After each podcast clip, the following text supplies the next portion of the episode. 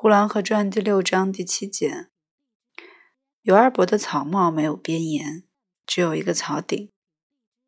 他的脸焦焦黑，他的头顶雪雪白。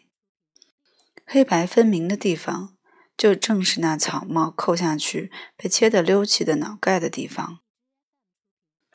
他每一摘下帽子来，是上一半白，下一半黑。就好像后园里的倭瓜晒着太阳的那半是绿的，背着阴的那半是白的一样。不过他一戴起草帽来，也就看不见了。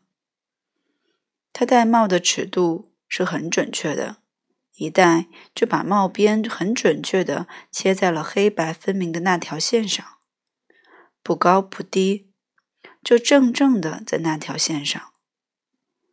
偶尔也戴的略微高了一点，但是这种时候很少，不大被人注意。